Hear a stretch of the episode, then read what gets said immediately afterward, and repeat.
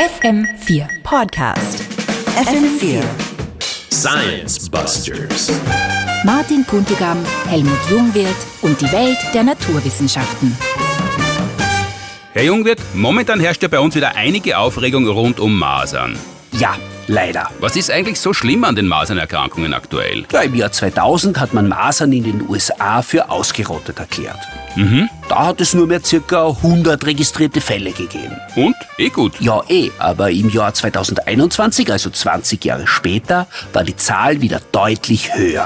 Mhm, das heißt deutlich höher, 200 Fälle, 500 oder 1000? Ja, schön wär's. 9 Millionen Fälle weltweit. Echt 9 Millionen? Obwohl schon seit den 60er Jahren des letzten Jahrhunderts einen wirksamen Impfstoff gibt? Ja, aber der Impfstoff nützt nur dann was, wenn man sich damit auch impfen lässt. Und das ist eigentlich unerlässlich. Weil? Masern sind eine Krankheit, die sehr schwer verlaufen kann, manchmal sogar tödlich. Und Säuglinge werden frühestens nach sechs bis acht Monaten geimpft. Normalerweise ab neun Monaten. Und die können davor gar nicht geschützt werden? Doch, durch Herdenimmunität.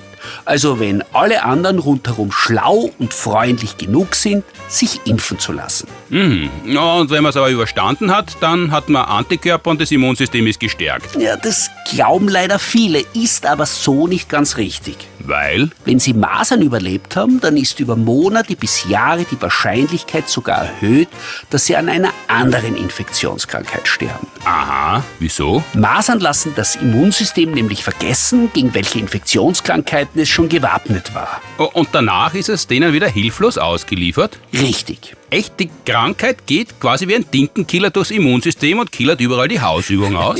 Ja, leider. Also die Redensart, was uns nicht umbringt, macht uns stärker, das gilt im Fall von Masern nicht? Nein, in dem Fall gilt wohl eher, was uns nicht umbringt, macht es anderen Erregern leichter, uns umzubringen. Also quasi Nachbarschaftshilfe unter Keimen? Ja, so quasi. Und darauf können wir natürlich gut und gern verzichten. Ja, und eigentlich auch ganz leicht, oder? Richtig.